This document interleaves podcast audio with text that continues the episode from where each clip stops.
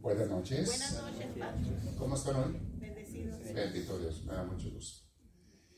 Me dio más gusto que ahora vino más gente al Rosario. Aunque algunos se brincaron tres misterios, ¿no? llegaron hasta el cuarto misterio, lo estoy checando, lo estoy checando. Quiere decir que se van a quedar a rezar un rosario completo al final, ¿ok? Por andar llegando tarde.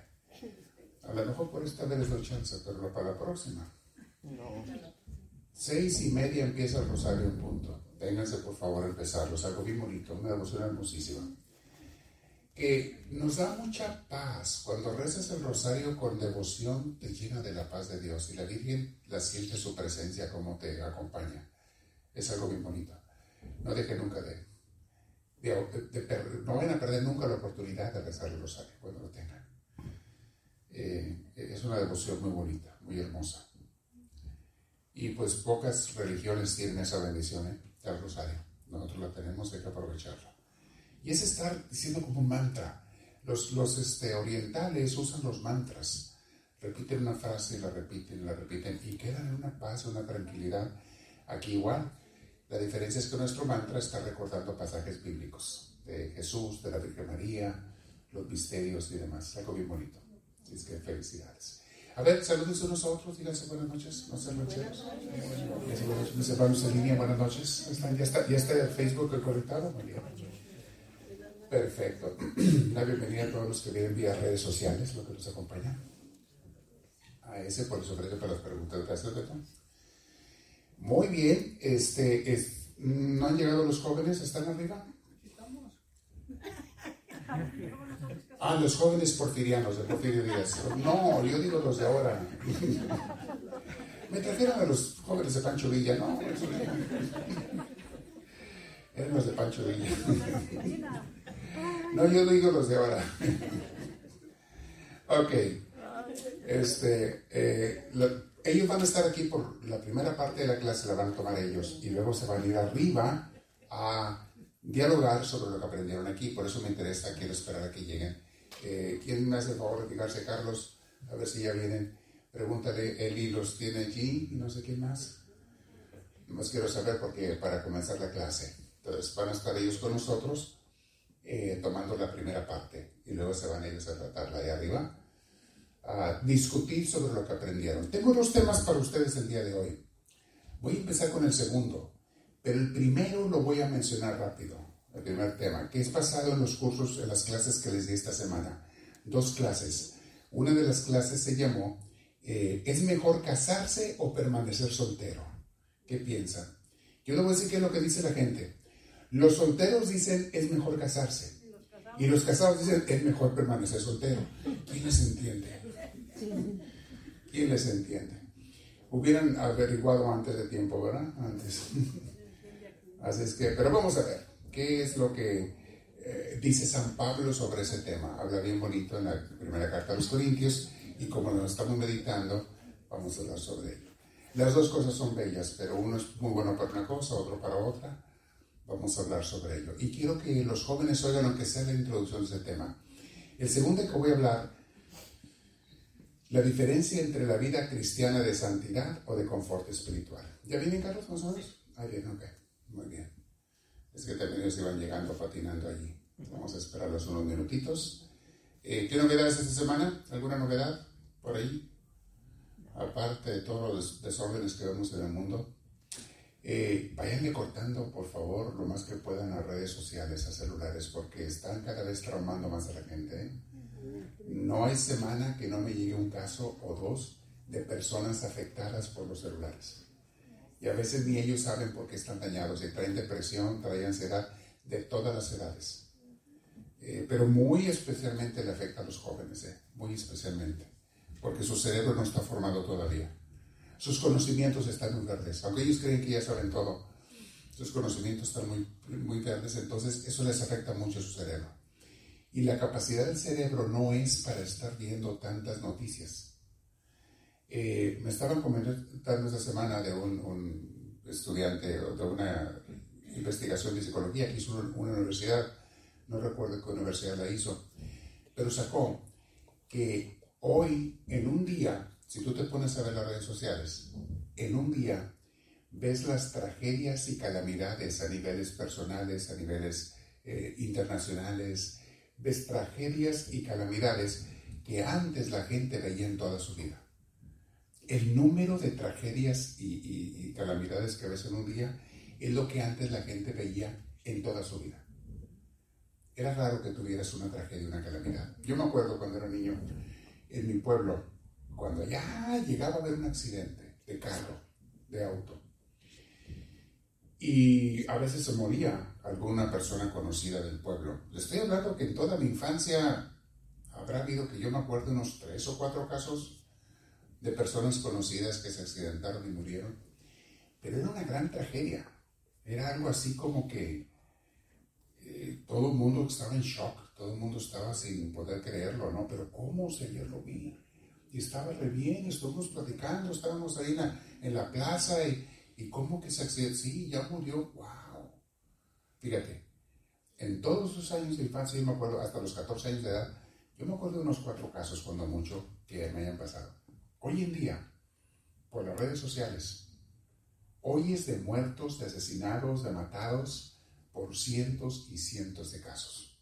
Secuestros, guerras, eh, muertos de todo tipo, torturados, secuestrados, con las redes sociales nos enteramos allá del rancho de nosotros, allá de que está a dos mil kilómetros de distancia, que, que, secuestraron a fulano, que mataron a no sé quién, que, antes no te enterabas ni de lo que había en tu pueblo casi, o nomás en tu rancho.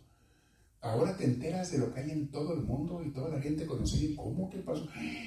no sabía. Y, y, de todos los pueblos y de todos los lugares.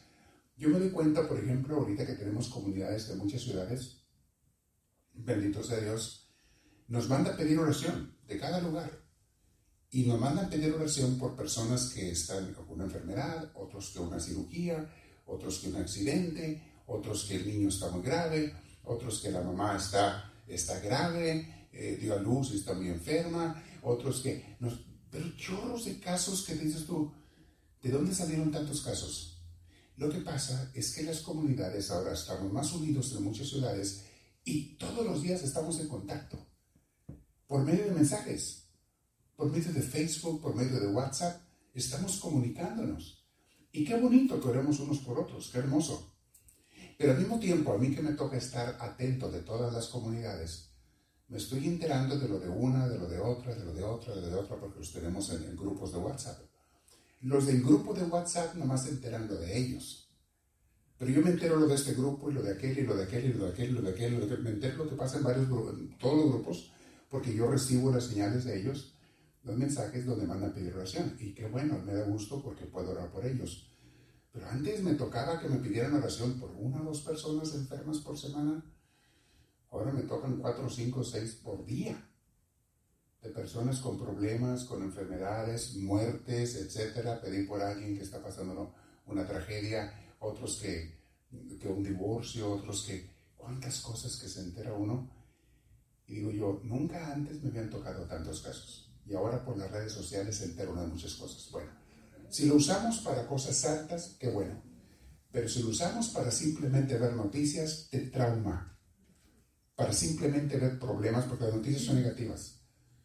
Y lo que pasa, estaba viendo el otro día unos, una de las redes sociales, les digo cuál, porque no va a faltar uno que se le antoje meterse. Y estaba viendo y un video me pasan, no sé qué estaba viendo, me ponen un video de, de, un accidente de carro que filmaron. Y sale el carro volando por allá y todo, y, ¿y esto qué viene? Y luego te quedas pensando qué le habrá pasado a esa gente, porque ves el carro te lo sacan todo destrozado. Y a poco tiempo, me enseguida o por ahí, dos, tres videos después, me ofrece eh, un video de un señor que le corta la cabeza. Dije, yo estoy es demasiado. Yo no estoy buscando esas cosas. Yo estaba buscando cosas, ¿de qué estaba buscando? No me acuerdo que estaba buscando yo y te ponen esas cosas. ¿Y esto, a qué viene esto? ¿Quién se los pidió? ¿Por qué me lo ponen las computadoras de este? Te lo hacen todos, te lo hacen los de, los de YouTube, los de Facebook, te lo hacen los de los Instagram, los peores son los de TikTok, son los peores. Te ponen puro cochinero y de otra cosa y otra cosa. Y entonces te ensucian la cabeza. Y en la noche estaba yo durmiendo y se me venía la imagen de lo que vi en ese video. Y me hasta patallaba para dormir. Patallé un rato. Y eso, que no fue un rato que me puse a ver algo y que estaba buscando. Mis hermanos, y la gente, hay unos que están viendo eso todos los días. Y luego, padre, ¿por qué mi niño trae ansiedad? Es un adolescente, está muy joven y anda con ansiedad y, hasta depresión. La primera pregunta que les hago es, ¿le dio usted un celular a ese niño? Ah, pues sí, padre, pues todos... Ah, no me pregunta entonces. Usted es la culpable. Usted es el culpable de que el niño traiga ansiedad. Es lo que lo están haciendo. Le están destruyendo su mente. Le están quitando su paz. Luego leí de un reportero que dijo, de un artículo en un periódico, este reportero dijo, yo voy a dejar el celular, lo cambió por un dumb Un teléfono que no ha sido para hacer llamadas y recibir llamadas y mandar textos, pero que tienes que ponerle esas letritas como antes que escogías de varios piquetes una letra. O sea, muy lenta la cosa. Puedes mandar ese tipo de textos. Y entonces él estuvo así eh, como un mes con su phone, dijo, voy a ver qué me pasa. Sus compañeros del trabajo le dijeron, estás loco. En vez de avanzar, te estás retrasando. Estás haciendo más anticuado en vez de hacerte moderno. ¿Qué vas a hacer? Dice, pues no sé, voy a ver cómo me va. A lo mejor me muero, a lo mejor no. Voy a ver. Dice, y sí, los primeros días extrañé estar viendo las noticias o estar viendo los mensajes de la gente y demás. Los primeros días. Después me sentí libre, dice. La expresión, dice, lo que yo sentí, un sentimiento de libertad. Ya no tenía que estar sacando el teléfono a cada rato para estar viendo mensajes, para estar viendo eh, por qué me timbró, qué notificación me llegó, o a cada ya no tenía que estar haciendo eso. Mi teléfono únicamente lo usaba yo para hacer las llamadas que tenía que hacer el trabajo o recibir llamadas, pero nada más. Pero me sentí libre, fue la palabra de él. Me sentí libre. Después de un mes le preguntaron, ¿qué no te moriste? No, no me morí. Al contrario, me siento mucho mejor. Mucho mejor. Mis hermanos, tengan mucho cuidado con los teléfonos porque no están ayudando a la gente. Las redes sociales, social network, is destroying people's minds. Totally. They don't want to know it. They don't want to knowledge it. No lo quieren saber. No quieren que se los digan, pero nos está destruyendo la mente. Cuídense de esas cosas mientras menos, mejor. Me decía una persona también esta semana, cuando, y una persona que no es grande de edad, hace unos años todavía, porque era antes de que salieran los celulares, mis amigos y yo en el barrio nos divertíamos saliendo a jugar al, al, al, corre que lo pega al quemado, de que la traes y que no la traes y nos correteábamos y jugábamos a las escondidas y nos juntábamos en las tardes a jugar en esas cosas.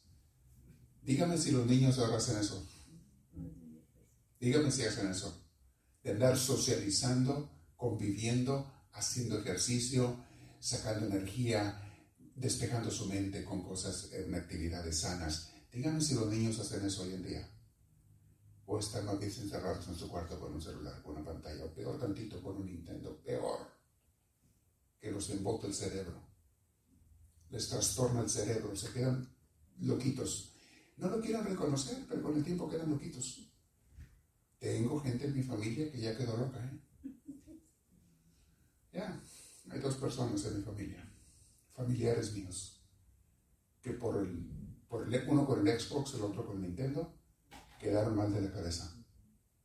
Todo era juegos, competencias, balas, guerras, matándose, asesinatos, carreras de carros, todo, compitiendo, compitiendo, porque su cerebro ya les quedó dañado. Y los dos están mal. Están en México. Pero esos males están en todos los países. Y allá estas pobres personas quedan ya dañadas. Ahora los traen con psicólogos, con pastillas, con medicamentos y nada les funciona. Y no están tan grandes de edad están apenas empezando la edad adulta y ya quedaron mal de la cabeza. ¿Cómo crees que el cerebro humano iba a estar preparado para eso? No estamos preparados para eso. En toda la historia de la humanidad no había existido esas cosas. De repente le das una cascada de estímulos mentales al cerebro de un niño.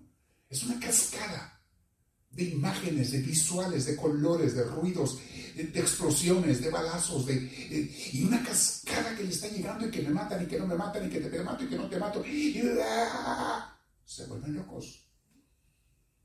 ¿Han visto los que van a la guerra y regresan de la guerra cómo quedan? ¿Han conocido a alguien? Yo he conocido a varios, incluyendo también a un pariente mío que estuvo en la guerra de Vietnam. Regresan mal de la cabeza. ¿Tú crees que los juegos de de pantallas son inocentes, es el mismo estrés, o sea, a otro nivel si tú quieres, pero es lo mismo, que si me matan, que no me matan, que te mato, que no te mato, que me disparas, que no me disparas, y quedan mal del cerebro. Y ya cuando quieren corregir, ya es demasiado tarde. Estamos viendo los casos. Es un fenómeno nuevo, porque estos aparatos digitales no habían aparecido nunca. Tienen máximo 20 años de que aparecieron. Los más nuevos tienen apenas 13, 16 años. El iPhone para acá apenas tiene 16, años de que salió. Los, los teléfonos y demás. Y otros juegos más avanzados. Antes los juegos más agresivos era el Pac-Man. ¿Se acuerdan del Pac-Man que tenías que ir a, un, a, un, a, un, a un lugar ahí en los moles a jugar y le echabas coras ahí a la maquinita y era una, una pelotita comiéndose pelotitas, ¿o qué comían? Ese era lo más agresivo que había. La violencia más grande que había. Eso era todo. El famoso Pac-Man, me acuerdo de eso. Ahora es otra cosa. Quiero mencionarlo, mis hermanos, porque lo estamos viendo a todos lados, a todas horas, y la gente no hace caso. Y no hacen caso, y no hacen caso. Y luego viene el padre, ore por mi pariente porque está en el hospital con problemas mentales. Padre, ore por mi pariente porque está encerrado en el cuarto y no sale para nada y tiene traumas. Padre, ore por... Me están pidiendo, pide, pide casi todas las semanas. Hay un caso o dos que me piden oración de las diferentes comunidades. Familiares de las personas. Y no quieren entender. No era el tema de hoy. Así es que ya estamos en grabación. ¿Sí? Qué bueno. Este, vamos a, hacer una oración. Siéntese derechitos, por favor. Ahorita voy a hacer el tema que lo voy a tratar. Decimos todos en nombre del Padre, del Hijo y del Espíritu Santo. Amén. Derrama, Señor, tu gracia, tu bendición sobre nosotros y permite que recibamos tu luz para lo que tú quieras enseñarnos, Señor, para siempre quieres enseñarnos algo para mejorar la vida, para que seamos más felices, para que vivamos mejor, para que el propósito y las acciones de nuestra vida sean las mejores. Y de antemano te damos gracias por eso, Señor. Guíanos, oriéntanos al compartir con los hermanos aquí alrededor, al pasar al momento de las preguntas y compartimiento y también cuando estamos escuchando. Dinos lo que nos quieras decir, Señor, porque tú nos quieres dar una vida mejor. Bendícenos, santifícanos, llénanos a ti. Bendito seas, Dios nuestro te damos gloria con mucha alegría desde nuestro corazón. Te decimos todos, gloria al Padre, gloria al Hijo y gloria al Espíritu Santo, como era en un principio, sea y siempre, por los siglos de los siglos. Amén. Bien. Les dije que tenía dos temas para ustedes. El primero voy a mencionarlo muy rápido y me voy a brincar al segundo. Si me queda tiempo, me regreso a lo que me faltó del primero. Y voy a explicar por qué. El primero es comencé a hablar esta semana de un pasaje de San Pablo en la primera carta a los Corintios. Y el tema se llama así, ustedes lo habrán visto en, nuestros canales, en los 10 minutos que les pongo diario, les puse el tema que es, ¿es mejor casarse o permanecer soltero? ¿Qué dicen ustedes? ¿Qué dicen? Ya les dije que los solteros dicen que es mejor casarse porque se quieren casar y los casados dicen que es mejor estar soltero porque se arrepienten. Así es que ¿Qué será mejor? Los dos son buenos, pero vamos a explicar la diferencia y lo que es la vocación. Miren, a todos Dios nos mandó a este mundo para hacer algo bueno, muy bueno. Y lo vamos a hacer en diferentes maneras. Esa como Dios nos mande. Claro, si lo obedecemos, porque hay mucha gente que no lo obedece. Pero si tú obedeces a Dios en hacer lo que, para lo que Él te mandó, vas a ser la persona más feliz en esta vida, la persona más realizada. Yo siento, desde que estaba en la juventud, que yo estoy haciendo aquello para lo que Dios me mandó. Y me siento muy, muy feliz de hacer lo que hago.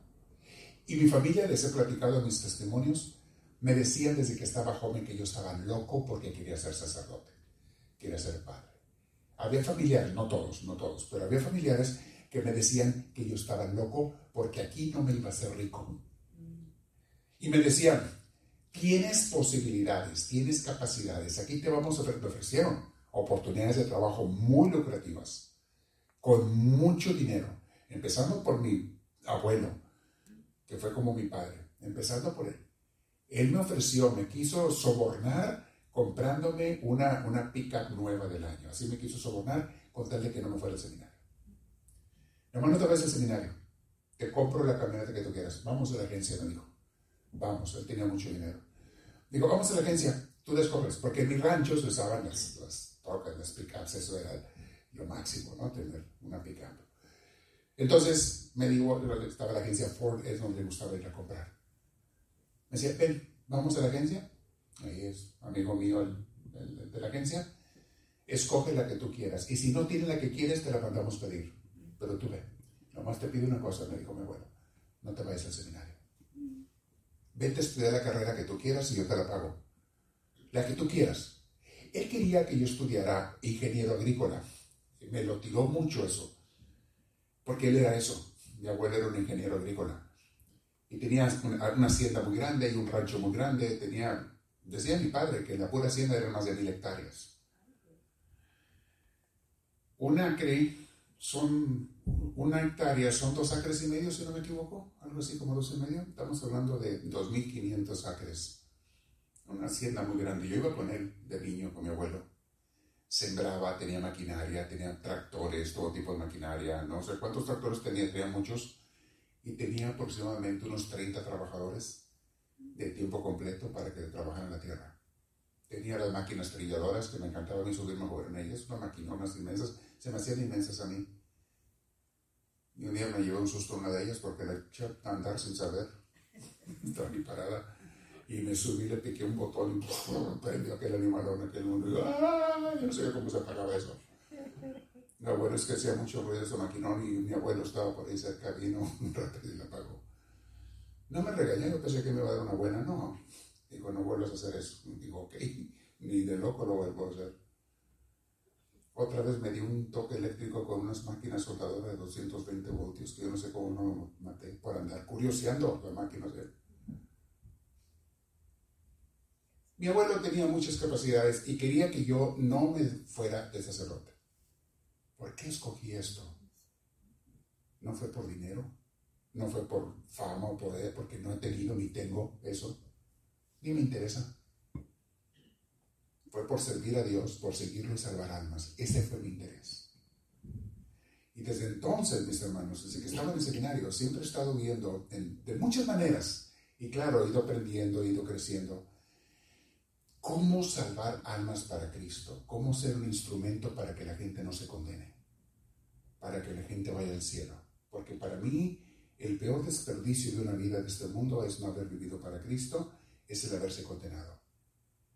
Y he visto mucha gente que se va, mis hermanos, tras las cosas del mundo, tras el dinero, tras los placeres, tras las diversiones, y luego veo cómo echan a perder su alma y su vida, y hasta su familia a veces, por andar buscando esas cosas.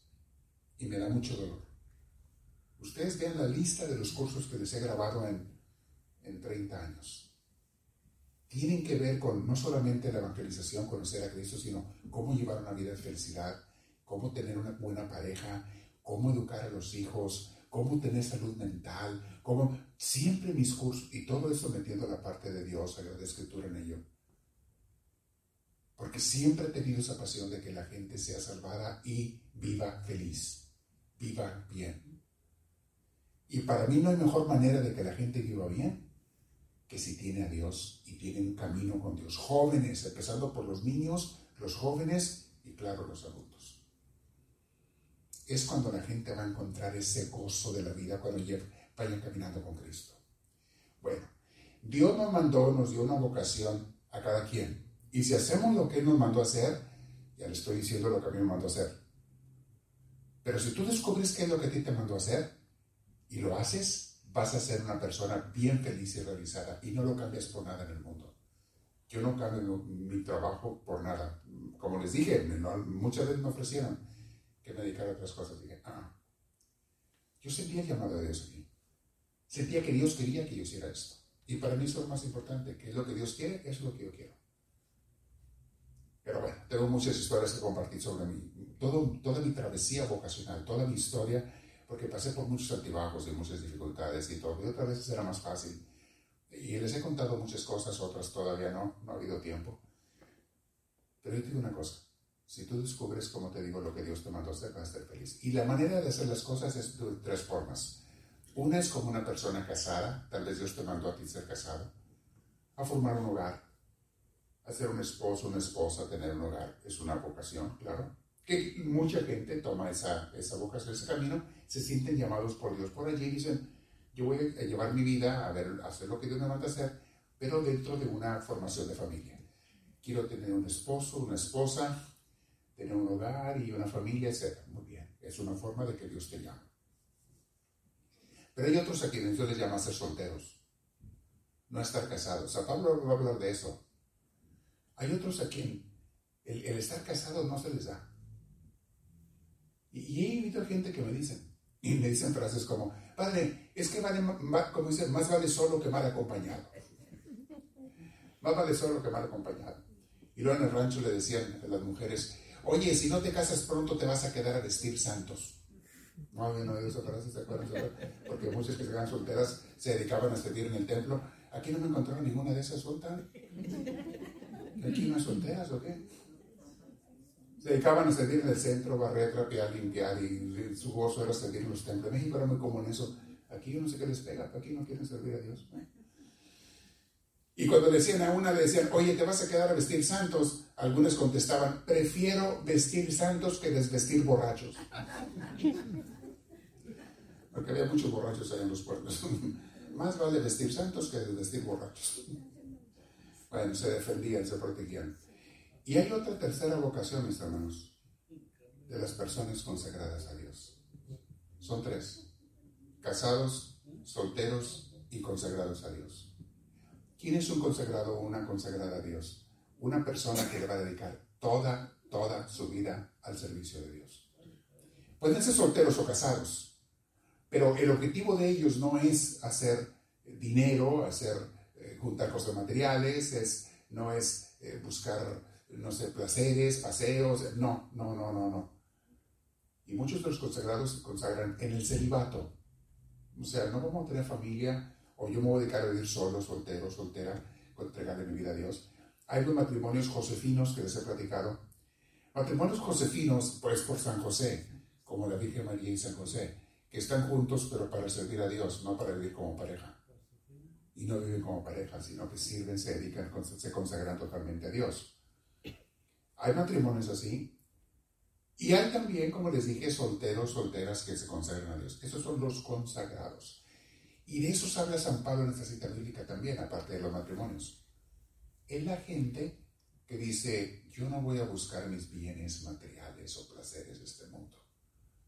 Claro, vamos a buscar, Dios nos va a proveer para comer, un lugar para vivir, una ropa que ponerte. Claro, eso Dios te lo va a dar, no te preocupes. Eso sí lo va a tener. Pero tu pasión no va a ser hacer riquezas, va a ser servir y seguir al Señor. De hecho, si recibes riquezas, todas las vas a dedicar para el Señor. Vean lo que dice San Pablo en 1 Corintios, está en el capítulo 7, versículo 1 y siguientes. Le hicieron una pregunta a San Pablo sobre este tema, los Corintios, y San Pablo les contesta. Y dice así, ahora paso a contestar las preguntas que ustedes me hicieron en su carta. Sería preferible, dice él, que no se casen. Y va a explicar por qué sugiere eso. Yo les aconsejo que no se casen. Pero por el peligro de la prostitución, porque había mucho, al Corintio había mucha prostitución. Dice, por el peligro de la prostitución, cada uno debe tener su propia esposa y cada mujer su propio esposo. O sea, también cásense, pero fieles el uno al otro. Cada quien con su cada cual. El que quiera no casarse, dedicarse como yo al servicio del Señor, yo se los aconsejo, pero no tienen que hacerlo. En otras palabras, San Pablo está diciendo, descubre por dónde te llama Dios a ti. ¿Qué crees que Dios quiere de ti? Que te cases, formes un hogar y lleves una vida bonita de pareja en total fidelidad, respeto y sobre todo búsqueda de Dios. O que ni siquiera tengas pareja y te dediques totalmente a Dios y no te tienes que ocupar de atender niños, de atender esposo, esposa, etcétera, porque todo tu tiempo será para Dios. Va a explicarlo San Pablo. Sigo leyendo. Y tanto el esposo como la esposa deben cumplir con los deberes propios del matrimonio. Bueno, si ya te vas a casar, tienes tus deberes de matrimonio. Ni la esposa es dueña de su propio cuerpo, puesto que pertenece a su esposo, ni el esposo es dueño de su propio cuerpo, puesto que pertenece a su esposa. O sea, tú estás casado, tienes que ser una persona que te vas a dedicar a atender a tu pareja. Claro, primero Dios, pero a tu pareja, no la puedes descuidar en todos los aspectos, atender a tu pareja. Desde atenderse la cuestión diaria del trabajo, del sostenimiento, hasta la vida íntima, la vida romántica, el quererse, el apoyarse, el estar uno con el otro, en las buenas, en las malas, etc. Cuando uno se enferma, el otro lo cuida, viceversa tienes que dedicarte a tu pareja si vas a estar casado, casada. No puedes casarte y decir, sí, pero vivo para mí nada más. No, no, no. No, te casaste para eso. Tienes que dedicarte a tu pareja. En el versículo 5 dice, por lo tanto, no se nieguen el uno al otro, a no ser, y aquí habla de la vida íntima, ¿eh? Por lo tanto, no se nieguen el uno al otro, a no ser que se pongan de acuerdo en no juntarse por algún tiempo para dedicarse a la oración. Si se van a dedicar a la oración, a la vida con Dios, ok, es posible que ustedes por un tiempo vivan como hermanitos, si así quieren. Después deberán volver a juntarse, no sea que por no poder dominarse, Satanás los haga pecar. San Pablo estaba preocupado con esta gente de que no vayan a andar con infidelidades por ahí, porque era muy común entre, entre la gente, los griegos de Corintio. Era muy común. No había la fidelidad. Todo el mundo hacía lo que le daba la gana en todos los aspectos. Y San Pablo dice, no, señores, los que seguimos a Cristo ya no podemos en eso.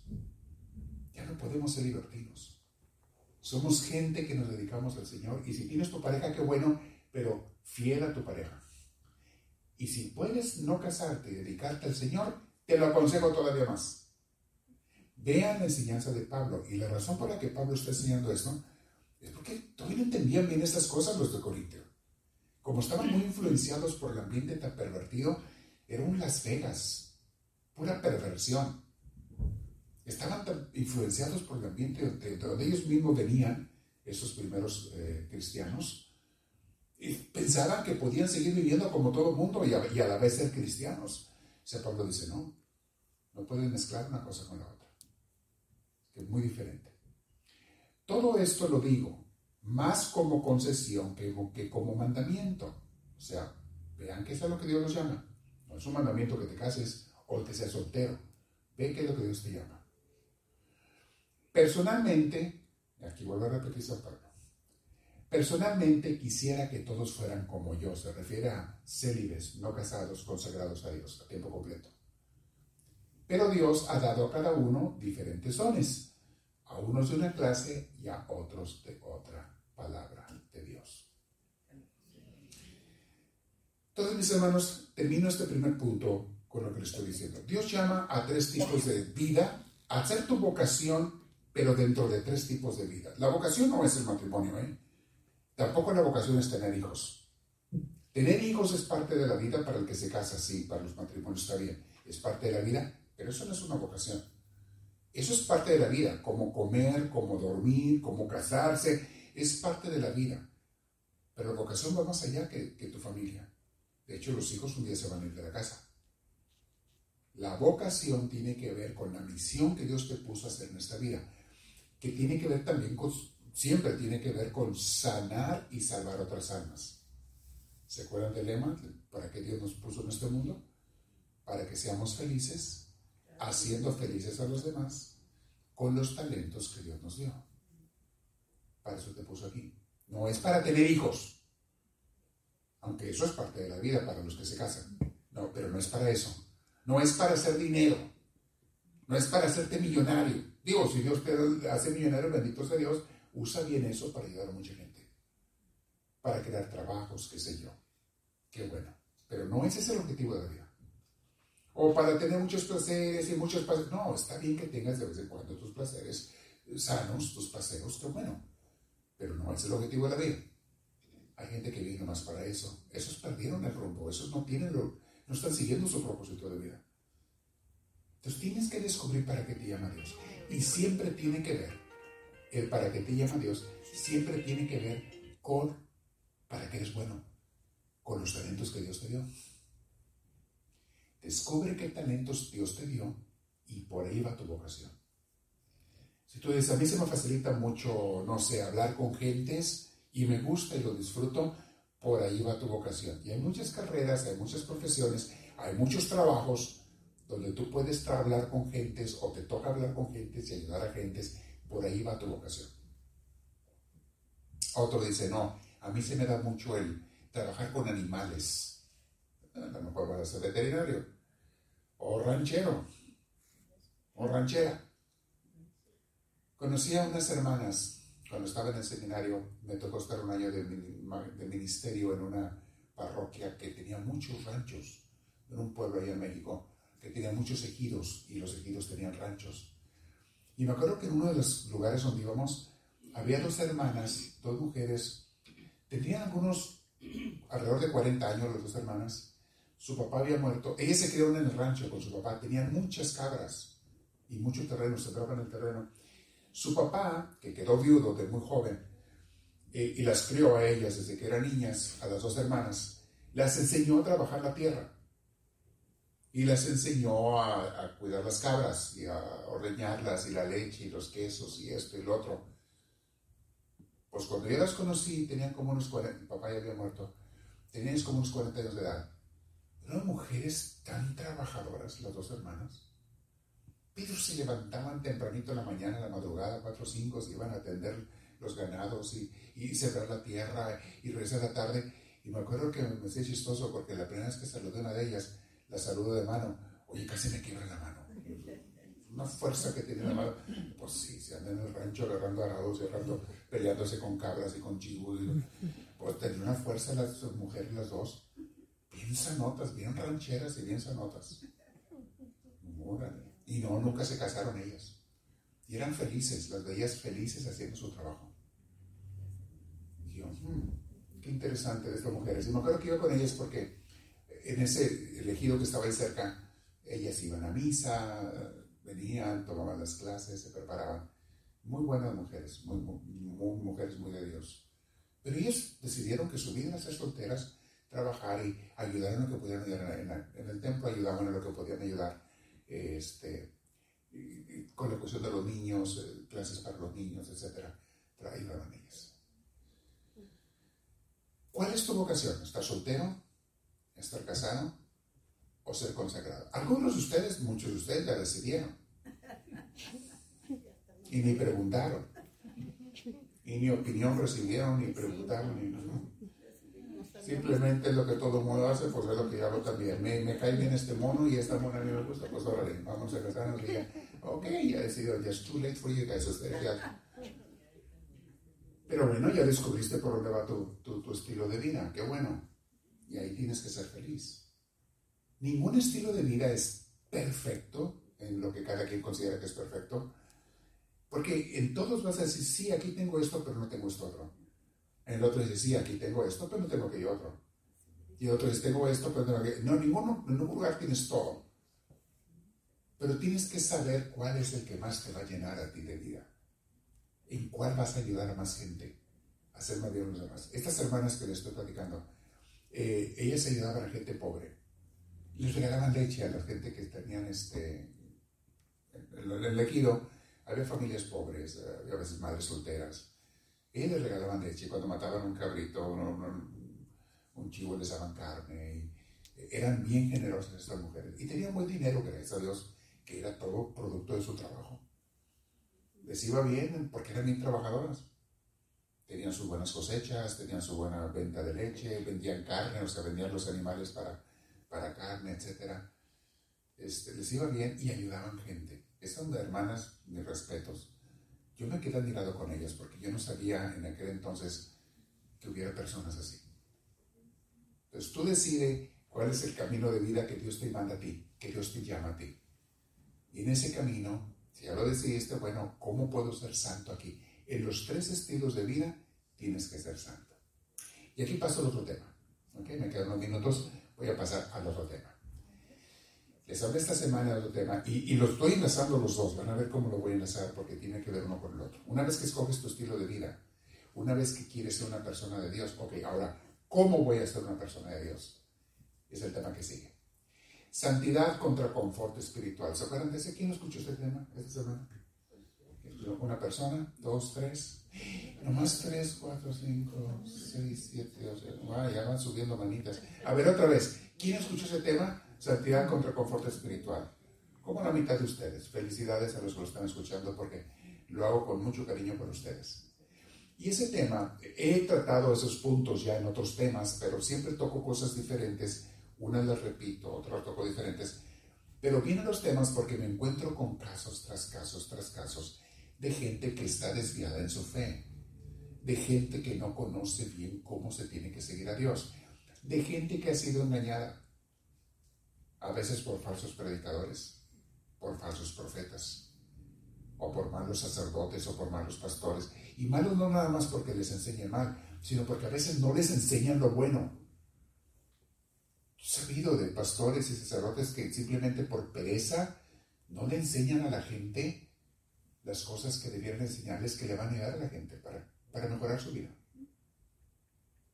Me estaba predicando en una comunidad foránea de una iglesia que, que junta mucha gente. Se les llena de gente. Y una de las personas iban a esa iglesia. Y les dije, bueno, a ver, a ver, este, hijos de las personas que están en la comunidad, los hijos no están en la comunidad de nosotros, pero bueno. Les dije, a ver, ¿ustedes han ido? Sí, sí, hemos ido con mis hijos. Ah, ok. Digan ustedes cómo son las celebraciones. No, pues mire que bien bonito, que es un templo muy grande, muy bonito y que muchos cantos y un corazón que tiene, wow, orquesta, instrumentos, voces, bien bonito. Ay, pues qué padre, mi respeto, o sea, felicidades, ¿no? O sea, que me, me encantaría tener algo así, ¿verdad? Pero ustedes no quieren cantar ni en la regadera, menos aquí en la iglesia. Y si canta en la regadera se corta hasta el agua de feo que canta. Pero bueno, me dice, no, que hermoso coro y que esto, que el otro. Y el pastor, no, no, muy bueno. Y ya me empezaron a platicar de cómo predicar el pastor. Ah. Bueno para los chistes, bueno para los relajos del pastor, bueno para divertirlos, se divierten mucho con la predicación y luego, bye, se van a su casa, nos vemos la otra semana, próximo domingo. Y yo, ¿cuántos años tienen sus hijos de estar siguiendo esa iglesia? Pues tantos años, ya tienen años. Son hijos grandes ya crecidos. Les dije, ¿y hacen oración ellos todos los días? Para nada. ¿Me están diciendo que no le enseñan en su iglesia a hacer oración? Ok, leen, meditan la Biblia todos los días. Tampoco. ¿No le enseñan eso? ¿Qué les enseñan? Que venga la próxima semana a más cantos y más diversión y chistes. Y así lleno el templo de gente, a reventar. Porque la gente va a una diversión. Hace cuenta que vas a ver un cantante. Te diviertes de lo lindo. Y de paso, te hacen creer que ya cumpliste con Dios que ya eres un buen cristiano porque estás yendo allí una vez a la semana por una hora, hora y media, que eres un buen cristiano. No, mis hermanos, ser cristiano implica un cambio de vida y un crecimiento constante y eterno, hasta mientras vivas en esta vida, en este mundo.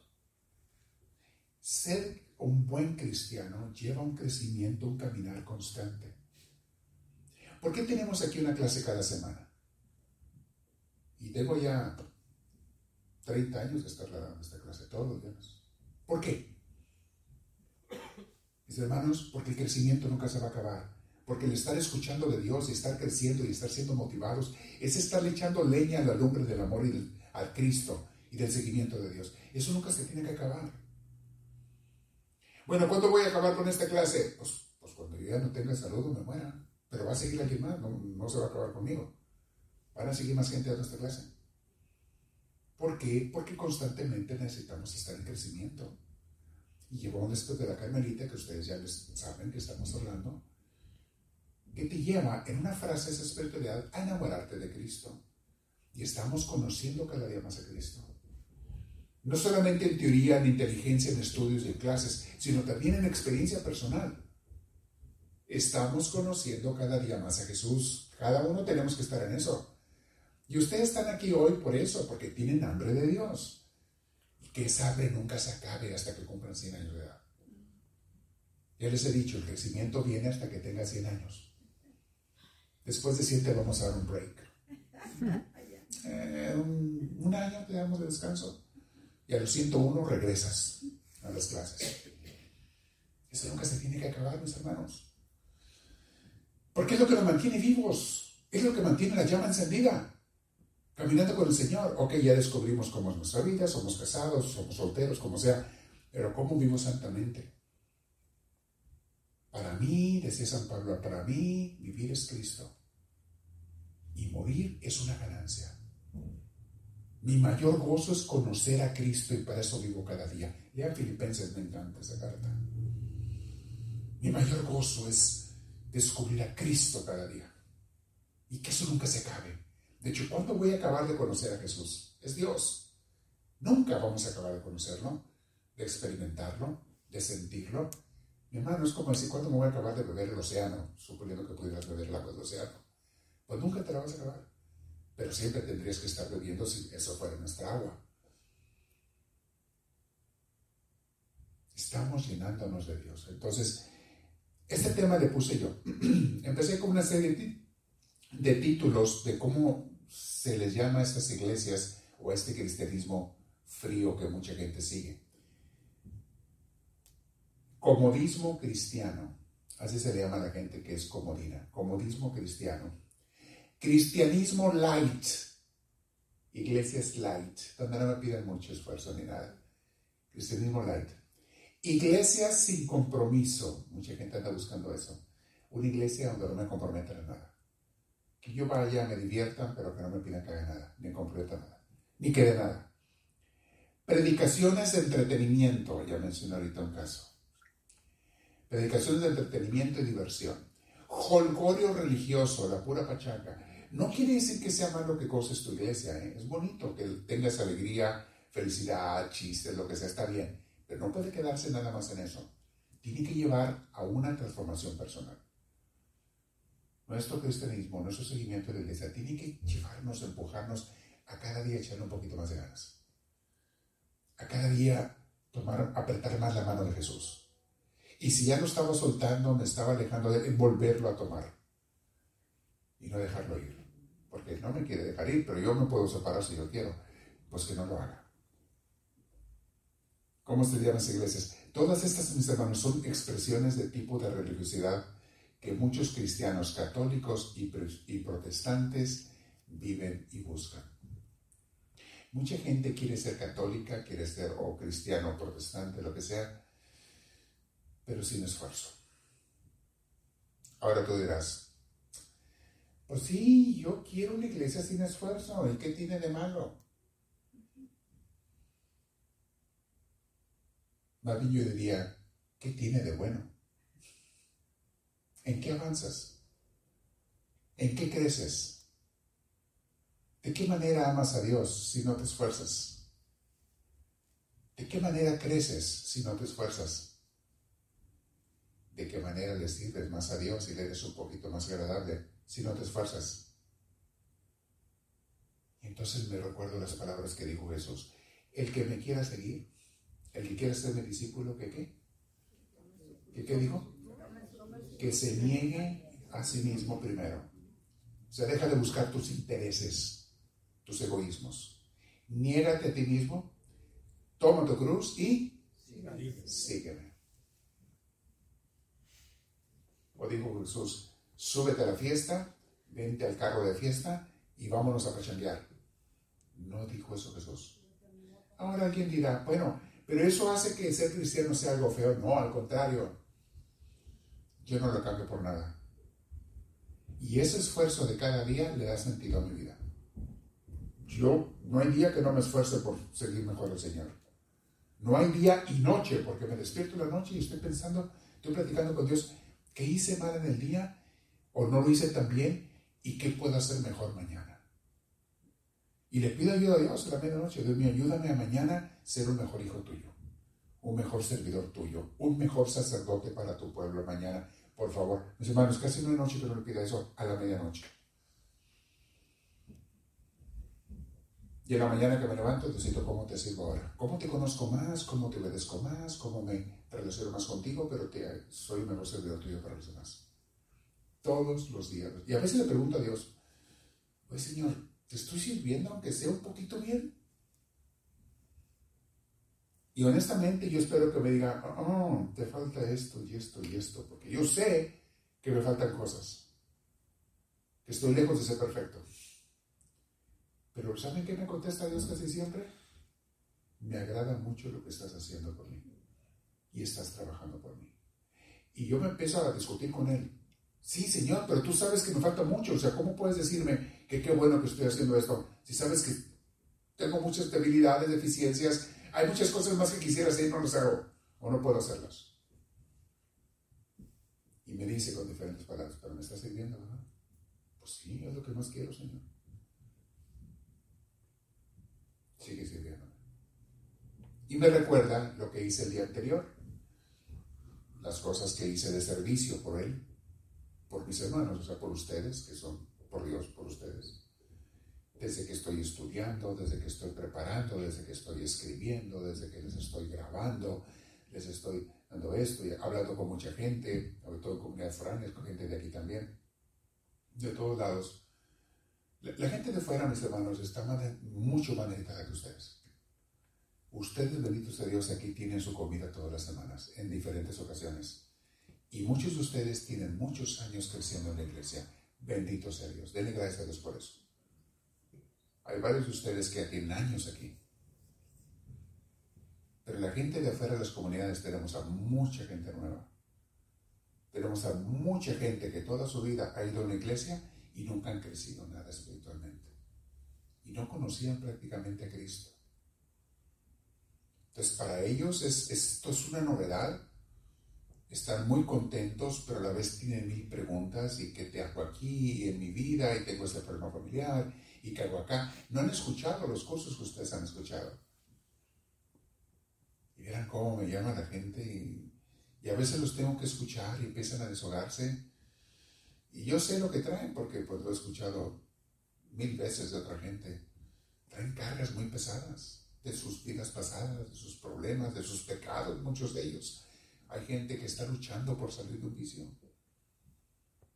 Y es escucharlos, ayudarlos y tratar de... Y apenas algunos de ustedes me están empezando a ayudar, a ayudar a esa gente. Apenas están saliendo una que otra almita últimamente, Dios está despertando jóvenes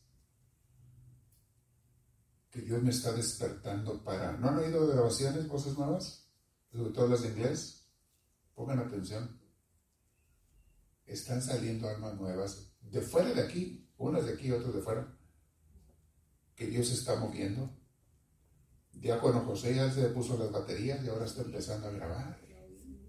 Dos veces. ¿Lo oyeron al diácono José? ¿Dónde el diácono ahí? Anda aquí, se fue con los jóvenes. Ay, qué bueno, podemos hablar de él. Yes, vamos a hablar de él. De veras, él, me dijo, padre, quiero, puedo, claro. Aviéntese. Y tiene mucho que compartir él, mucho que dar. Mucho que Dios le ha dado, bendito Dios. Y es una persona de mucha oración. Desde que empezó a caminar con el Señor aquí, lo hizo en serio que ha ido luchando y cayendo y levantándose echándole ganas y todo, pero siempre para adelante con ganas de Dios y lo apoyo mucho a su esposa. Bendito Dios. Y trae ganas de convertir a gente para Dios, a más y a más. Trae el mismo hambre que traigo yo. Y ahorita lo estoy guiando para que predique. Le estoy haciendo correccioncitas. Mira, graba así, graba así, sube la voz aquí, baja acá. ahí va Y dice, padre, me dijo, no, porque le corregí unas cositas hoy en la mañana. Oigo, lo primero que oigo en la mañana es su grabación de él y las de los que estoy metiendo en inglés y todo. Y oigo su grabación, su oración, aparte que le hago mi clase, mi formación para mí también. Y dije, ah, aquí le faltó esto y esto. Entonces ya le hablo, le digo, oye, aquí eso. Sí, padre, gracias por decirme. Dices que estoy aprendiendo. Claro que estás aprendiendo. Digo, pues oye, pero eso se trata. Todos empezamos aprendiendo. Pero veo su entusiasmo de servir a Dios y me encanta. Y así, este año Dios me está despertando gente nueva. Que yo ya había dado, honestamente, el año pasado yo ya había colgado los tenis en ese aspecto. Me cansé de pedirles ayuda a cientos de gentes. No cientos, pero docenas de gentes. De aquí de la iglesia. A muchos jóvenes adultos aquí les pedí ayúdenme, ayúdenme, ayúdenme, por favor con las grabaciones, porque por ahí empieza la preparación de ellos. Me ayudan a grabar, pero ellos se están preparando espiritualmente porque tienen que oír el tema para poderlo grabar. Lo oyen, lo reciben, se alimentan y luego dan. Eh, la mayoría me hicieron una grabación, otros me hicieron dos y aventarlos. No, ya no, ya no, ya no, ya no. Ya no. Porque pues tomó un poquito de esfuerzo, ¿verdad? Y ahora me está despertando Dios almas Empezó el año pasado, y ahí va, y va, y va. Digo, bueno, Diosito, ya te habías tardado. Pues, ¿qué traías? ¿Estabas dormido o qué? Y me está sorprendiendo con la gente que me está mandando, que no me esperaba. Y algunos son de fuera, no son de aquí. Son de comunidades foráneas y les pido, oye, fulanita, ¿me puedes ayudar? Sí, padre, ¿de veras puedo? Así me dicen, ¿de veras? Sí, yo te guío, te enseño. Ándale, sí, padre, yo quiero ayudar. Y luego tengo ya quien nos enseña los de inglés, quien me lo está enseñando y lo está preparando. Yo no sé qué va a pasar este año, pero va a despertar mitas, a ver cuántos salen más para grabar en español. Porque todo eso es comida espiritual para tanta gente. Comida espiritual para la gente. Y tenemos que darle, mis hermanos, porque el mundo tiene hambre de Dios. Aunque no lo sepan muchos de ellos. No saben que lo que traen, ese vacío que traen, que no son felices, no saben que todo lo que traen es hambre de Dios. Sus almas están flacas, débiles, mal alimentadas, desnutridas deshaciéndose, enfermándose y muriéndose sus almas por falta de Dios. Pues eso les tenemos que llegar. Es que piden a Dios que nos siga despertando más gente, mis hermanos. Entre ustedes, fíjense pues, poniendo las pilas en diferentes ministerios, cada quien lo que lo llame Dios. Pero nadie se conforme con no servir. Nadie diga, ah, yo no, yo no voy a servir. ¿Por qué no? Pues que yo no sirvo para eso, pero es por otras cosas. Hay cosas que Dios te ha dado, talentos que Dios te ha dado. ¿Por qué no los pones al servicio de Dios? Para que más gente sea bendecida. Es hermoso servir a Dios. Ahorita yo estoy así como que con los ojos pelones viendo, me está sorprendiendo Dios porque me está mandando ayudas que yo nunca había tenido, sobre todo para la predicación. Y están saliendo varios en comunidades foráneas. Digo, órale, bendito sea Dios. Los van a ir a hablar. Los van a ir a la grabación. Se va poco poquito. Y a una persona de aquí también, otra más, se ofreció a grabar. Hay otra que estamos entrenando. Apenas está empezando entrenamiento, pero ya quiere servir. Mis hermanos, para eso venimos al mundo. Para ser felices, haciendo felices a los demás con los talentos que Dios nos dio. Y hay muchas citas bíblicas que les mencioné, se las puse ahí en la red. Véanlas, ahí están en, las redes sociales. En podcast, vayan a las podcasts. Ya sea que tengan Spotify. Si tienen Spotify, vayan a podcast y busquen Misiones del Amor de Dios. Si tienen Apple Podcast en su iPhone, busquen en Apple Podcast, busquen Misioneros del Amor de Dios, ahí estamos. Hay una aplicación que se llama Apple Podcasts. Si usted tiene un Android, un Samsung, lo que tengas, hay otras aplicaciones para oír podcasts, hasta Google Podcasts. Y obviamente en YouTube estamos ahí. En Instagram estamos ahí. Una meditación diaria en Instagram. Vamos a empezar a subirlas en inglés en Instagram porque estamos con puro español en, Instagram. Vamos a empezar a subir más de inglés. Pero vamos, poco a poco, más gente que me ayude a manejar las redes sociales, desde su casa, donde sea, poco a poco. ¿Cuál es el objetivo? Que mucha gente se enamore de Cristo, que mucha gente encuentre la salvación. Esa es mi pasión, mis hermanos, y quiero que me acompañen en esa pasión, salvar almas. A mí sí me preocupa mucho salvar almas. Tengo muy pocos años en este mundo para vivir. No sé cuántos sean, pero muy pocos. Porque yo les he dicho, aunque viva 100 años, pasan volando. Pasan muy rápido. Dedícalos para Dios.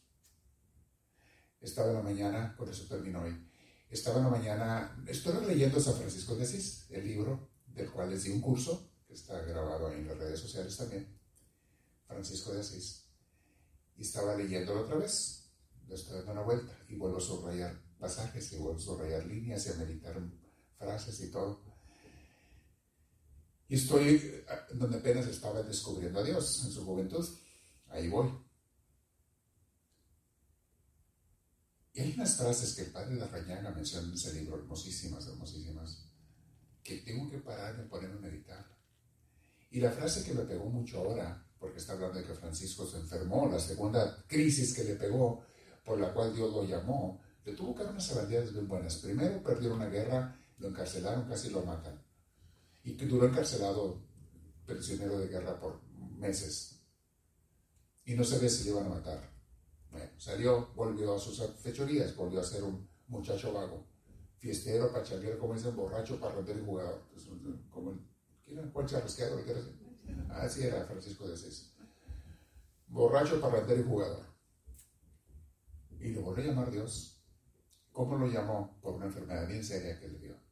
Se estaba muriendo por muchos meses, estaba con fiebres, calenturas, tirado en la cama y su mamá cuidándolo. Y dice el padre Rañaga, a ratos tenía visiones de Dios. Y tenía, Dios le hablaba de una manera especial.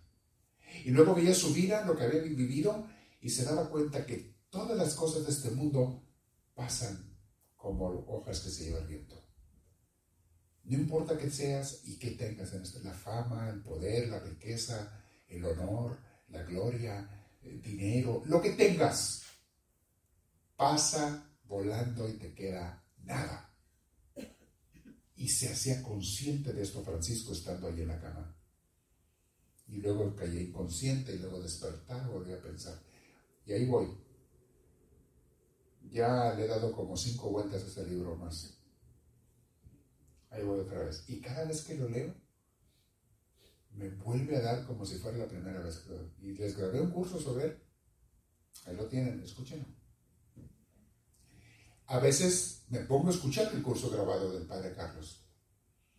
Me encanta oírlo. Me encanta que no lo crean.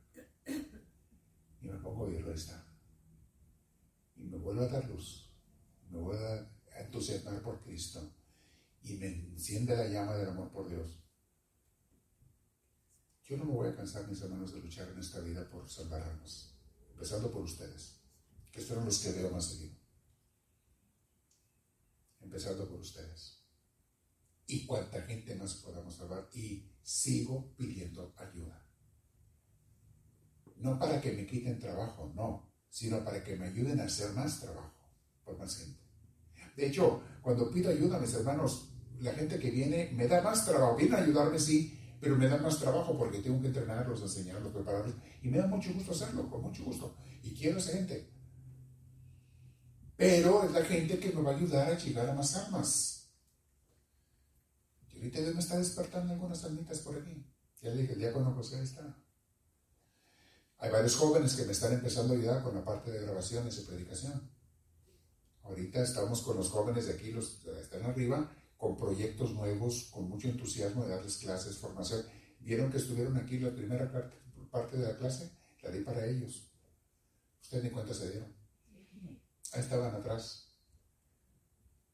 Y ese era el plan. Me los iban a traer aquí para estar los primeros 20, 25 minutos y luego se fueron arriba, se iban ahí arriba para compartir sobre lo que oyeron y hablé de la vocación y hablé de las tres partes vocacionales. Era para ellos más que nada ese tema. Pero a todos les sirve. Y ahorita están hablando de eso ahí arriba. Esto no lo hacíamos antes. Y no es idea mía. Los nuevos líderes que están despertando me dicen, padre, ¿qué le parece si hacemos esto? ¿Qué tal si hacemos esto? Órale, me parece muy bien. Hoy me dijeron, padre, estará bien si llevamos a los muchachos ahí, a los jóvenes, y que escuchen y luego nos llaman. Claro, échenmelos para acá. Eso no fue idea mía. El Espíritu Santo está trabajando con otras almas. Lo está moviendo.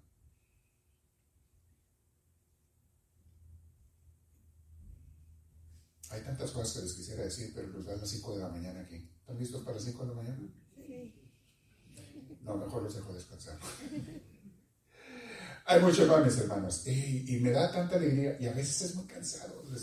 Les, aseguro que a veces queda uno arrastrando la chancla y diga, ay, Dios mío, ya no me rinde el tiempo, no me alcanza, tengo que hacer esto y lo otro y lo otro. Esta semana le quedé mal a dos citas porque se me juntaron de a dos. Tuve que hablarle a uno y decirle, discúlpame, no voy a poder atenderle tengo que atender a otra gente y al otro igual.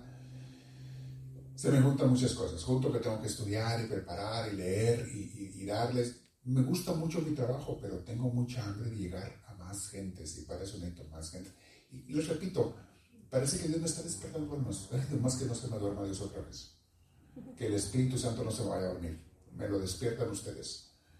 Hagan oración, porque es por la comunidad, es por la gente. Y ahorita me tiene muy preocupado los jóvenes niños y jóvenes que me lo están echando a perder las redes sociales. Los celulares me lo están echando a perder. Los juegos de máquina de Nintendo me lo están echando a perder. Le están destruyendo su mente. ¿Vieron que hablé de ese punto al principio? También era para ellos. Hablé de ese punto. Pero para ustedes que también lo entiendan. Bueno, preguntas. A ver, diácono, hazme favor, o quién tiene el micrófono allá para que. ¿Quién tiene preguntas sobre lo que hablamos el día de hoy? Ya vieron las formas de vocación y el no ser cristianos perezosos, iglesias de placer, de confort y demás. No, nada de eso. Que seamos cristianos que de veras a Dios, aman a Dios. Lo siguen con ganas. A ver, ¿quién tiene preguntas? No me digan que nadie tiene nada, porque son bien sabios o qué. Me encanta que el diácono José siempre hace preguntas. ¿Y saben por qué pregunta él? ¿Por qué no sabe nada? ¿Por eso pregunta? Porque aparte de que quiere aprender, hace preguntas que él ya sabe, pero que sabe que ustedes tienen y no se atreven a preguntar. Un día me dijo, padre, ¿puedo hacerle preguntas que yo sé que la gente tiene de duda, pero no, no quiere preguntar? Digo, échamelas. Entonces él hace preguntas que les ayudan a ustedes la contestación. ¿O no se han dado cuenta de ese detalle? Uno les juega trucos a ustedes y de cuenta se dan. Estamos jugando los trucos para enseñarles mejor, porque ustedes no, no se ayudan ni solos no disparan ni en defensa propia. Entonces uno que jalar las greñas y dispararles uno cada uno. Entonces él me ayuda en eso, de acuerdo, él hace preguntas que él sabe la respuesta, pero quiere que ustedes la oigan. Y, basado en el tema que tratamos, dice, él dice, esto considero que la gente necesita escuchar la respuesta a esta pregunta. Por eso me hace preguntas él. Les digo, ¿quién tiene una pregunta? Y ustedes todos, no entendió nada y él levanta la mano. Pero ahora no sale aquí. ¿No hay ninguno que tenga una pregunta? Aunque no sea para usted y sea para nosotros.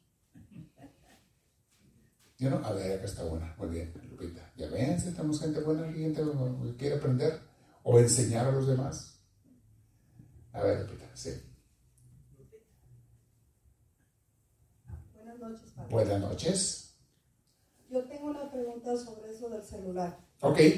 Muy bueno. Ah, ¿Cómo llamarle la atención a una persona cuando lo único que hace es estar en el celular todo el tiempo? ¿Cómo se le llegaría? ¿Qué es la mejor manera? Mira, lo primero es que la persona, no sé si sea un adulto o un menor de edad, es muy diferente.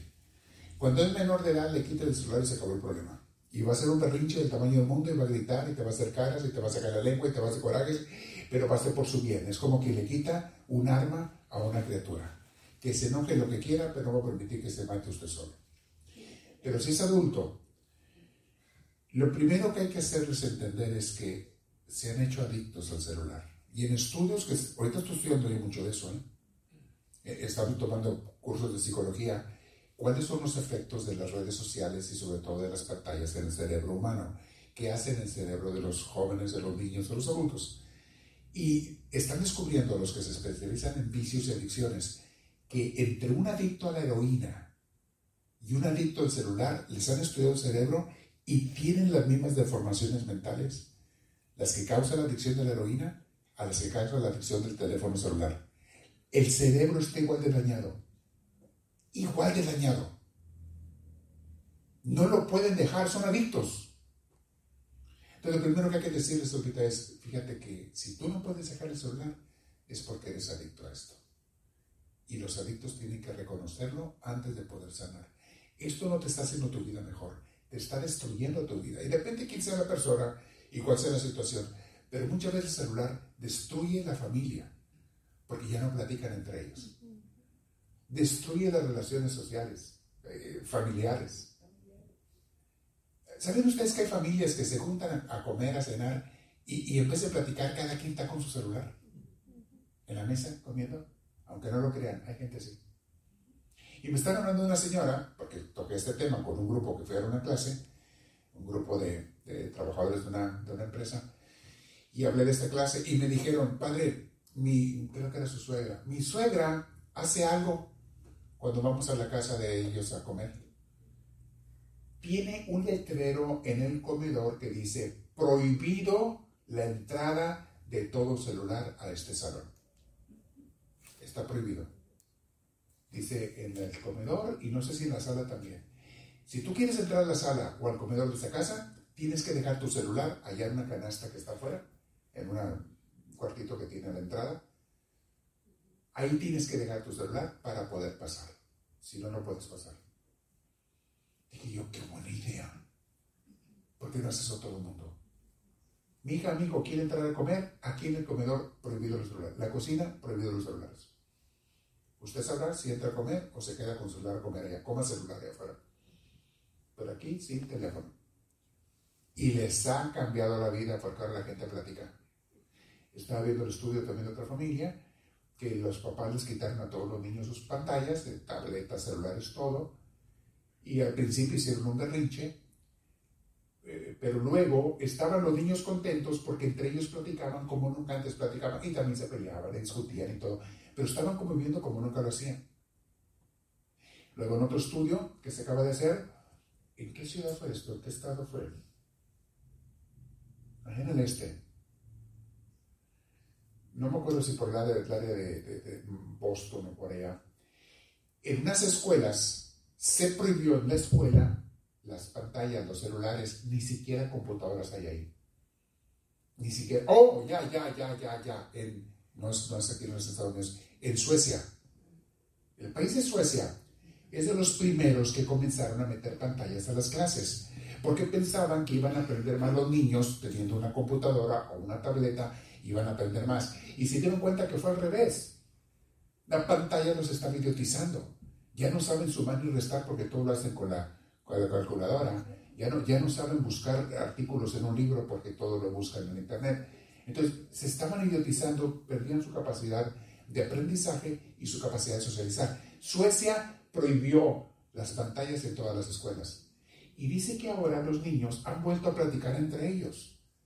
Porque hasta high school no permiten pantallas. Los niños y adolescentes ahora juegan y conviven como antes no lo hacían.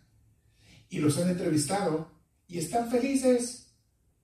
Ahora les gusta más su escuela que antes porque tienen amigos que antes ni tenían, porque estaban compañeros, pero no, no hablaban entre ellos. Cada con su pantalla, cada con su celular. Y que están bien contentos ahora los niños. Eso fue en Suecia. Mis hermanos, la respuesta es obvia, es clara. Ahí está. Pero muy buena la pregunta, Lupita. Gracias, Padre. A ti, gracias por preguntar eso. hermanos, entiéndanme las pantallas. Si lo vas a usar para cosas buenas, está bien. Aquí tengo yo celulares, aquí están en, los pies. ¿Lo ven? ¿Para qué lo estamos usando? ¿Para ver chismes? ¿Para meternos a ver chismes en redes sociales? No. Para grabar y compartir una clase de formación espiritual vía redes sociales. Si lo vas a usar para eso, bendito sea Dios. Si lo vas a usar para otras cosas, estar viendo chismes y cosas, mis hermanos ya te están enseñando puro cochinero. No les digo que me enseñaron un señor que perdió la cabeza. En la noche no puedo dormir, me quedé eso, así me quedé. ¿Por qué me tienen que hacer? Eso fue, eso fue, no, no les iba a decir en qué. Pero estaba viendo yo unas cosas y me ponen ese video. Porque ya ves que no, te piden permiso, te ponen videos que creen a ver si pega el anzuelo como en un pescadito también para que te vayas por ahí y allá te ponen comerciales y otras cosas si te encuentran que te haces adicto a un tipo de, de videos. Es lo que quieren, que no sueltes la pantalla y que estés viendo eso porque entre eso te están poniendo un comercialito y otro y otro y es el negocio de ellos. Y te ponen videos demasiado llamativos, pero, pero negros, o sea, negativos, como ese señor. Ese señor fue un accidente en la, en la fábrica y, lo tomaron con las cámaras de seguridad de la, de la fábrica. Perdió la cabeza, una máquina. Y ves el cuerpo que cae por un lado y la cabeza que se va rodando para otro lado. ¿Por qué, ¿Por qué tienen que poner eso en redes sociales? ¿Y por qué me lo tienen que presentar a mí si yo no estoy pidiendo eso? Imagínate, yo que supuestamente tengo una cabeza más o menos madura. Imagínate los niños que ven eso. ¿Cómo crees que queda su cerebro? Y una cosa y otra y otra y otra que están viendo eso. Y papás comprando los celulares a los niños. Ándele, échelos a perder. Ándele, mátelos. Casi como si les compras una pistola. De ese hijo con ella. Pero es que todos lo hacen. Por eso, por eso pues, están idiotas. Pero es que me va a hacer un berrinche si no sé lo que te haga dos y tres berrinches por día, es más por hora. Hágame tres por hora. Los que usted quiera. Yo no voy a dejar que se separe de aquí.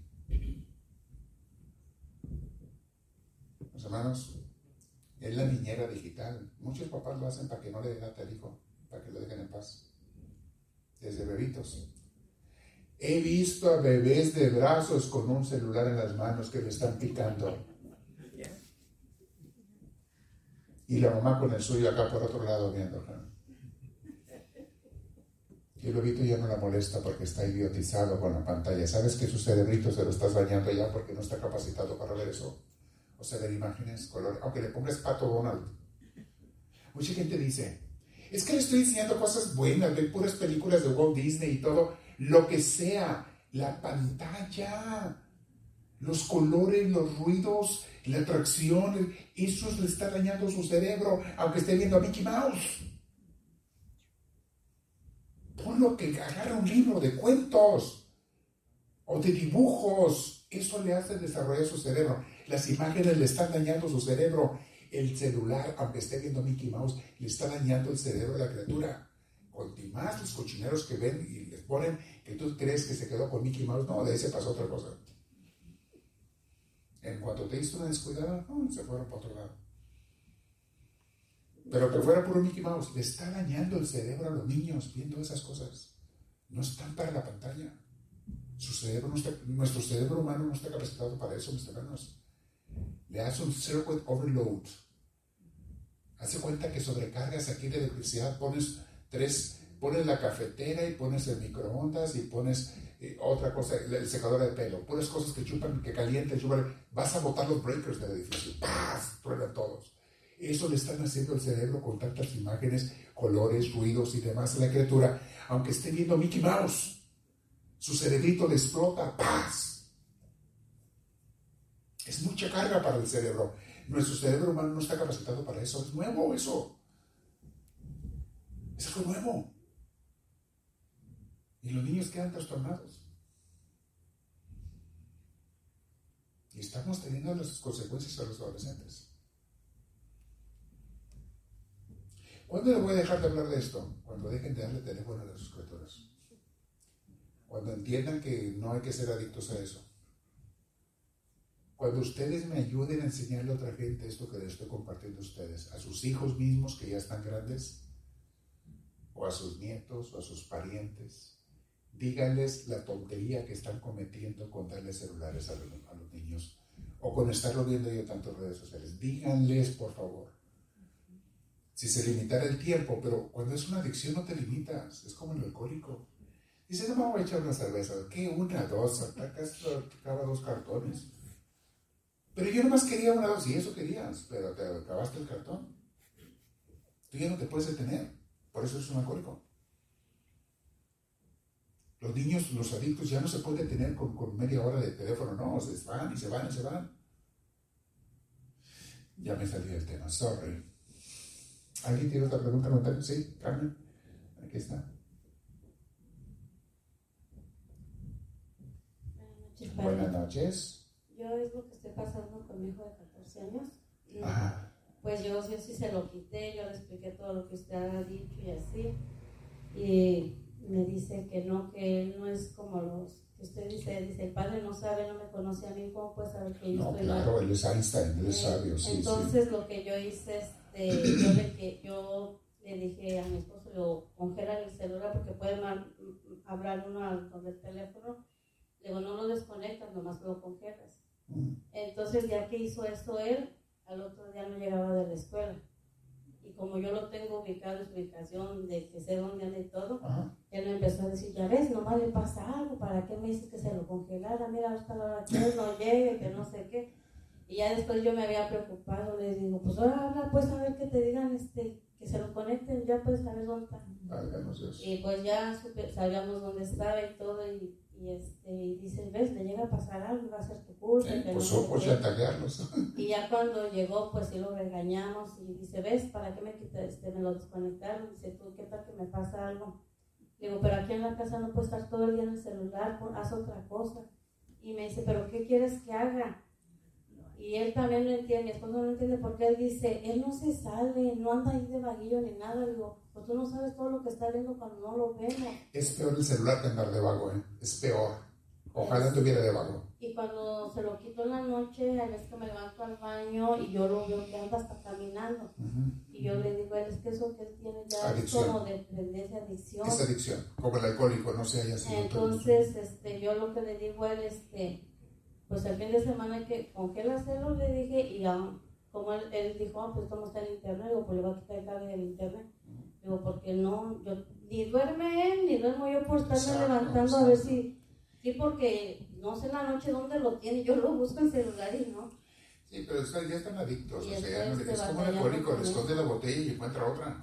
Busca otra, a ver cómo le hace, pero están adictos. No, y cuando se lo quito, padre, o sea, aquí lo tengo como y dándole, que, ay, diciéndome, me se entere, y yo ignorándolo, y él, ya dáselo para que se calle, dice que no te hace. Igual que la- Ah, pues sí, desesperado. compartiendo. Y le, y le digo, este, como yo lo ignoro, pues vaya, con él, ya dáselo, mira cómo está, que no sé qué, le digo, no sé el mal que le estás haciendo. Ya. Yo pienso que él se aprovecha de eso, pero Sí. yo le pido mucha Ni tener a, a la, no, la codependencia.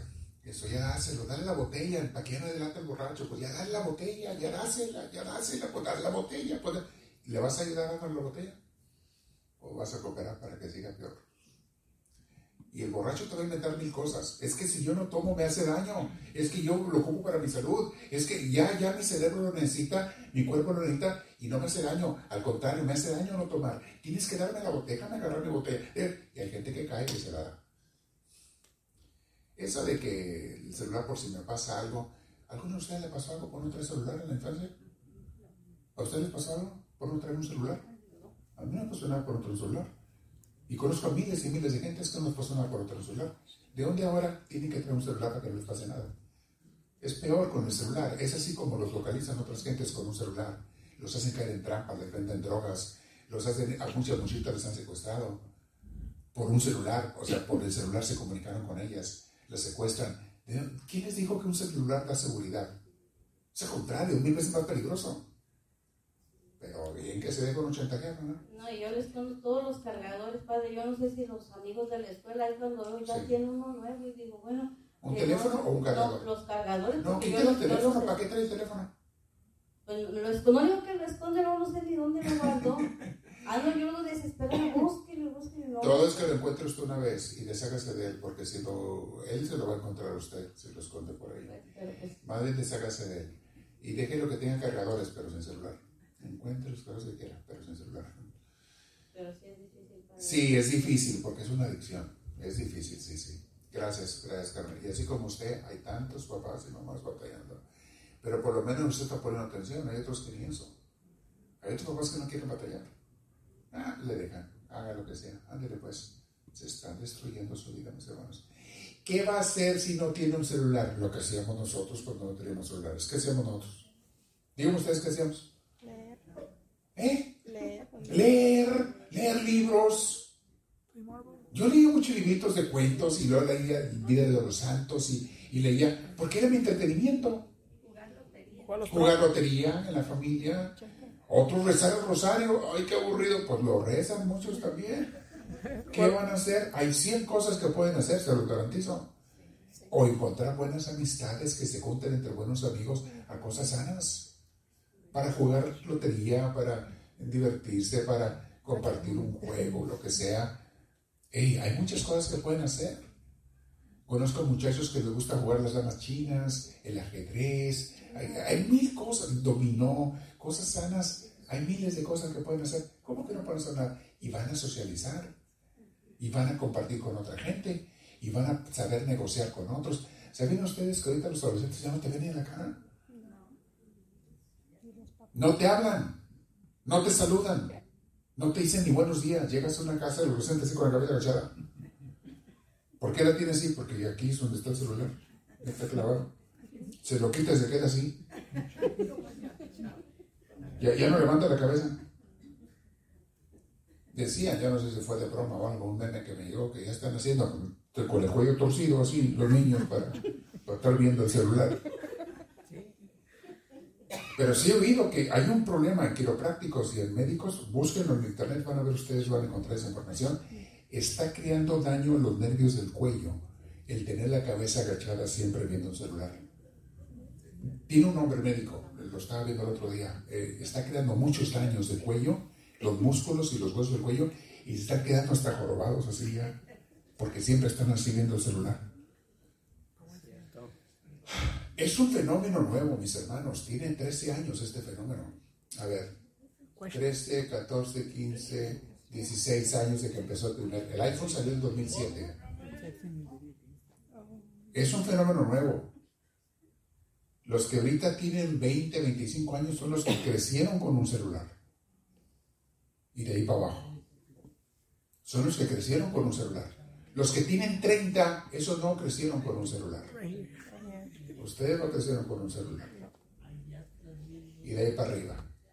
Los que tenemos 25, tampoco nos con un celular. Por 3. 25 por 3. ¿Eh? Ok. Bueno, ya eh, vamos a terminar con una oración final. ¿Les parece bien? Sí. Bueno, siéntense derechitos. Llevan mucha comida para meditar.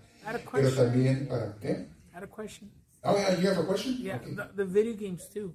Oh, video games también. The They, video they, games- they, Huh? well, I don't know. I saw the news. Uh, new video game, Minecraft, Oh, where Minecraft. where yes. an older man texted a younger Yeah. nine-year-old, and she stole her Yeah. through texting during the video game. Oh, yeah, yeah. Ajá. So you A través de los juegos que juegan por internet, así engañan a niños y los secuestran. Porque se comunican con otros por los juegos, por medio de los juegos. No, no, no, es un problema, mis hermanos. Pero bueno, vamos a pedirle a Dios luz y ayuda. ¿Y qué vamos a hacer, Señor? Y ustedes, si alguno de ustedes es adictillo, quítese la adicción. Y usen el celular, si lo van a usar para cosas buenas, no para cosas malas.